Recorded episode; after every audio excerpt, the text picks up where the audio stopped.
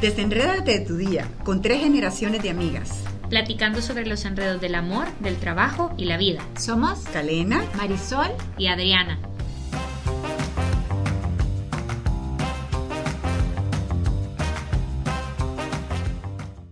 ¿Somos la media naranja de alguien? A mi edad, mi mamá ya tenía tres hijos. ¿Cómo lidiar con la soledad en pareja y sin pareja? Entonces, ¿necesito pareja para ser feliz? Yo creo que Marisol Calena es importante hablar sobre las expectativas, las expectativas que uno tiene del amor. Conviene casarme a los 21 años, conviene casarme a los 30, me tengo que esperar para casarme hasta que esté 100% segura que esta es la persona exacta para mí. La verdad es que cuando me casé con mi esposo y pasamos de novios, en la segunda cita me dijo, a mí me gustaría que mm, no tuviéramos hijos en los primeros dos años porque como mis papás se divorciaron, eh, yo quiero estar segura de que el matrimonio va a durar para poder tener hijos. Y entonces le digo yo, no sería más bien al revés, que porque no tuviste esto, entonces eh, tú haces lo posible. ¿Has tenido algún modelo tú? Le pregunté. Y entonces me dijo, sí, quiero ser, que mi matrimonio sea como el de mis abuelos mis abuelos de parte de mamá y de parte de papá. Entonces sí es importante que tengamos un modelo para poder eh, saber para dónde vamos. Y en esos dos modelos hay dos perspectivas distintas. Está el modelo de los no creo en el amor porque quizás no tienen ese modelo o el contrario, quizás personas que dicen han tenido una, una, una, vida con muchísimas expectativas y presionan a otras personas en decir, ¿por qué no te has casado? ¿Por qué a los 25 no tienes novia? Y la Marisol se casó, por ejemplo, a los 21. A los 21 y no me arrepiento. Y no se arrepiente, pero entonces... Pero no empujaría a nadie a casarse a ninguna edad que no esté seguro. Eso es lo más importante. Entonces hay una edad para casarse, hay una edad que cuando me dicen, ¿por qué no te has casado fulana? Tengas 20 o tengas 30 o tengas 40, ¿tiene sentido o son opiniones de los demás? Aquí, como todo lo que emprendemos en la vida, tiene que ver una base científica, una base de sabiduría también para poder tomar mejores decisiones. las costumbres, las presiones sociales son importantes porque hacen que una eh, sociedad tenga valores, pero hay valores que son mitos y que no tienen fundamento. Hay un estudio en Harvard que estudió la vida de personas desde la universidad hasta los 70 años para ver qué los hacía feliz. Y la conclusión, que todavía sigue abierta esa investigación, señala que lo que hace una vida feliz no son las cosas, sino son la felicidad basada en el amor, en las relaciones interpersonales con muchos amigos y con relaciones estables como de pareja e hijos, abuelos, vecindad. Eso es lo que hay. Entonces, en la, en la vida nuestra, el amor es importante. Eso sí hay que tenerlo claro. Entonces, el amor es importante, pero no es decisivo que tiene que ser en, un molde, en un molde que tiene que ser así. Yo tengo que ser, que casarme a los 21, tener hijos a los 23 em, y ser abuela a los 55. No va así la cosa. Pero es que lo que pasa, creo que tenemos una concepción de la vida perfecta del feliz es para siempre, que por supuesto bueno, hay dos tipos de personas, tus seres queridos que te lo dicen porque quieren tu felicidad y otras personas que buscan solo cizañar, porque eso es así en realidad. Pero el feliz es para siempre, existe esa expectativa del feliz es para siempre. Si nosotros analizamos eh, el feliz es para siempre, de lo que se trata es que si tú estás con alguien que te encanta, yo me, estuve casada 35 años, felizmente casada, y había momentos que yo decía, yo no quiero que este momento eh, pase. Y quiero que estar con esta persona, él y yo, siempre. Y, solo únicos los dos. entonces las características del para siempre son uno con una y, que dure para siempre. Entonces es una aspiración humana. O sea que sí, sí es interesante que nosotros querramos algo estable. Pero ¿cómo descubrirlo? ¿Cómo? Pero entonces, ¿hay un felices para siempre o desde ahora yo puedo intentar ir buscando esa persona que cumpla con mis expectativas, porque eso es importante, creo que más adelante lo vamos a platicar, pero el no conformarse. En ese caso, ¿qué tips podemos darle a las personas que nos escuchan? Y bueno, a mí misma, yo creo que yo he encontrado a mi persona, pero ¿qué tips le podemos dar a otras personas que están buscando a su, a su pareja perfecta? Yo creo que importante es saber que yo escribo mi propia historia y que no porque haya visto un patrón tiene que ser ese el mío. Yo tengo la potestad de decidir si qué quiero. Y a veces puede ser que yo nunca haya conocido un matrimonio feliz, por ejemplo, o nunca o no crea en el matrimonio o no crea en el noviazgo o me parezca que no es importante ahorita buscar a una persona y que lo quiero hacer pero más adelante. Entonces, pero querer formarme, querer entender y querer buscar, a ver, alguien que, diga que sí, que ha sido feliz, por qué, cómo, dónde, cuándo, qué ha hecho. Y ahí es donde una lista nos puede servir. Una lista de no negociables que yo esperaría en esa persona para que entonces si me atrae a alguien, antes de que me le vuelque mi corazón, pueda meter la razón. Y la razón significaría que yo me recuerde de esa ¿Y tú crees que se puede meter la razón cuando uno se enamora? Hay un momento previo a enamorarse que hay que meter la razón. Porque una vez que, no, que, que, que te has enamorado y que has caído, pero de bruces con esa persona, ya todo lo es perfecto, yo lo voy a, cambiar, así va a ser de distinto. Entonces, no niñas, no niñas, y, y, jóvenes también, no, no podemos esperar cambiar a nadie, eso no, es como que yo quiera que alguien me haga feliz, es decir, lo que tú estás diciendo, pensar que podías cambiar a alguien, no podemos cambiar a nadie. Por eso hay... Tengo yo que, que, asegurarme si... Por eso el tema de si eh, yo necesito otra media naranja para ser feliz, sino que más bien pensar que soy una naranja entera. ¿Y qué significa ser una naranja entera? Primero, crecer y, construirse para ser la mejor versión de nosotras mismas primero, porque entonces va a ser posible eh, encontrar a alguien.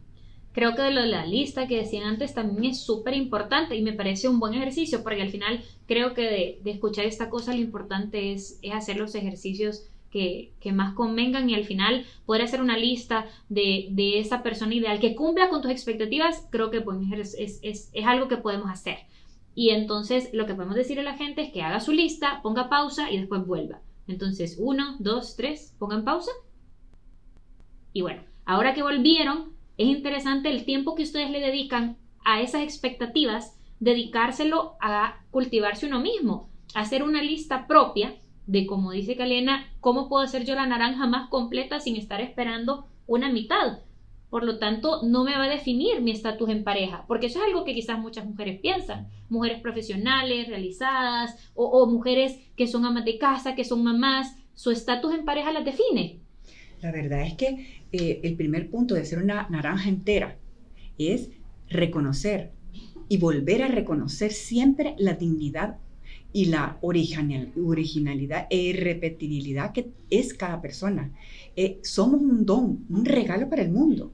Y si nosotros no somos los primeros en reconocer esta valiosa eh, e-, esencia que tenemos, que Dios nos dio a la, la vida y la existencia porque se enamoró de nosotros antes de la creación del universo, entonces no, no, no, va a tener sentido en nuestra vida y no vamos a poder valorarnos a nosotros para que después descubrir si me están valorando y poder encontrar otra naranja que se sepa igual digno y que juntos, ahí sí, pueden convertirse una naranja junta con otra naranja, eh, dos mitades para construir algo juntos que es una familia, pero por elección libre y una vez que hemos metido la cabeza.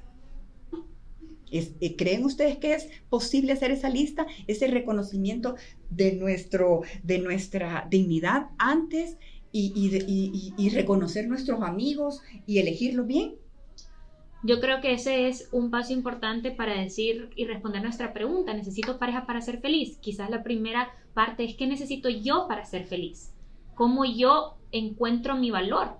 Es la parte más importante de pensar que una pareja me va a dar a mí lo que me hace falta. Y eso no quiere decir que haya algo malo en mí.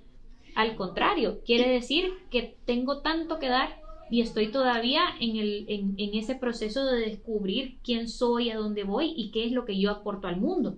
Y pensemos si realmente alguien puede hacerme feliz y si es lógico ponerle esa carga a alguien más. Sí, es injusto, esa carga es injusta. ¿Verdad? Porque la felicidad mía depende de cómo yo reciba el mundo y qué le devuelvo a lo que me pasa y cómo acepto las cosas y cómo voy no solo conformándome, sino trabajando para hacer eso cada vez mejor.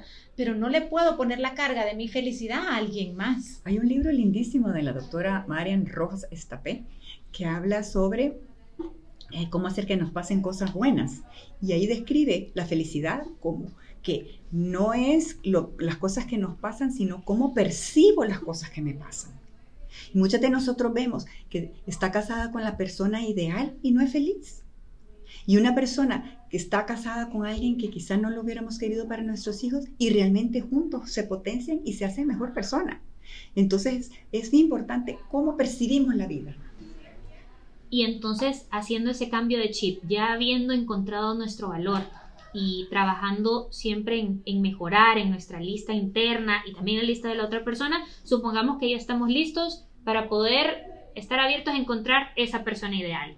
¿Cuál es ese proceso para encontrar pareja? Porque ¿Qué? ¿Voy a ir al súper y voy a encontrar ahí el amor de mi vida, la parte de los melocotones? ¿O qué, o qué, tiene, qué tiene que pasar? Me encanta eso. Yo creo que con esto de que... Definitivamente con los melocotones no creo que los Bueno, hay que hay gente que va al súper para encontrar a alguien. Hay que encontrarlos en, la en, la sección premium de los vinos. Yo creo que esa es la parte más Primero importante. saber que nosotros... Peligro, peligro, cuidado. Que nosotros nunca tenemos que bajar los estándares. Si tenemos clara la lista, si sabemos que somos valiosas, entonces es como tener esa seguridad de abrirnos y estar eh, y querer tener un círculo de amigos eh, grande, pero círculo de amigos que los dejo acercarse porque tienen más o menos nuestro, en lo básico, valores similares y estilo de vida mío. ¿Por qué? Porque en todo lo demás puede ser muy diverso, pero si alguien es ateo y yo soy súper practicante, eh, es como y está en mi lista de prioridades, pues entonces hay que evaluarlo. O resulta que yo amo mi país, tengo una empresa en mi país y esta persona se quiere ir a Australia, tal vez no es esa la persona.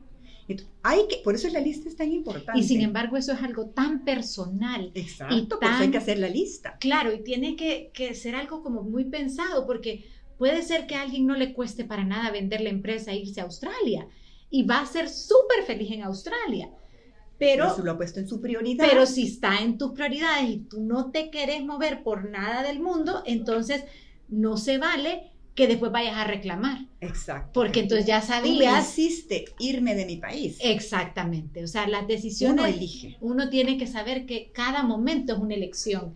Y esa elección es tan personal, tan íntima y en cada momento. Y ese creo que es un proceso súper importante de cultivarse uno mismo y conocerse uno mismo. Uno no puede echarle la culpa de alguien más de sus decisiones. Uno no puede decir, no voy a creer en el amor porque este tarado me rompió el corazón, no voy a volver a hacer esto porque tal. Uno, claro, de los errores aprende, pero no puede echar la culpa a alguien más de las decisiones que uno mismo toma. Y creo que asumir esas decisiones es parte importante del proceso de ser feliz sin pareja o estar listo para que cuando tenga pareja pueda disfrutar de ese amor plenamente. Y en esto de no echarle la responsabilidad a los demás, una vez me dijeron que es cierto que algunos nos habían educado mal. Por ejemplo, a mí yo puedo haber puedo ser caprichosa, pero no puedo decir, "Ah, no, es que a mí no me exigieron de chiquita y entonces por eso soy caprichosa y hoy ya ni modo, culpa de mis papás que me educaron mal." No, no, no, no, no, ya cumplí los 18 años, tengo sentido, tengo responsabilidad y ya tengo que decir, ok, me veo que soy caprichosa, entonces, ¿cómo me voy a ir yo eh, mejorando a mí misma y cómo me voy a ir poniendo un plan de acción para no ser caprichosa? Y lo mismo a la hora del amor y del, y del matrimonio. Si yo no he tenido un buen ejemplo y si yo todo lo que he visto son matrimonios rotos, entonces, ¿qué pasa? Tengo que buscar cuáles, en algún lugar tengo que encontrar un buen ejemplo de un matrimonio para conocer eso y saber si eso es lo que yo quiero y para ver si eso es posible. No conformarse tampoco. Exacto, no, conformarme con que, ah, no es que así es. Justo, y al final tu pareja no es un hobby, o sea, tu pareja no es TikTok, no es el fútbol, o sea, no es las canicas.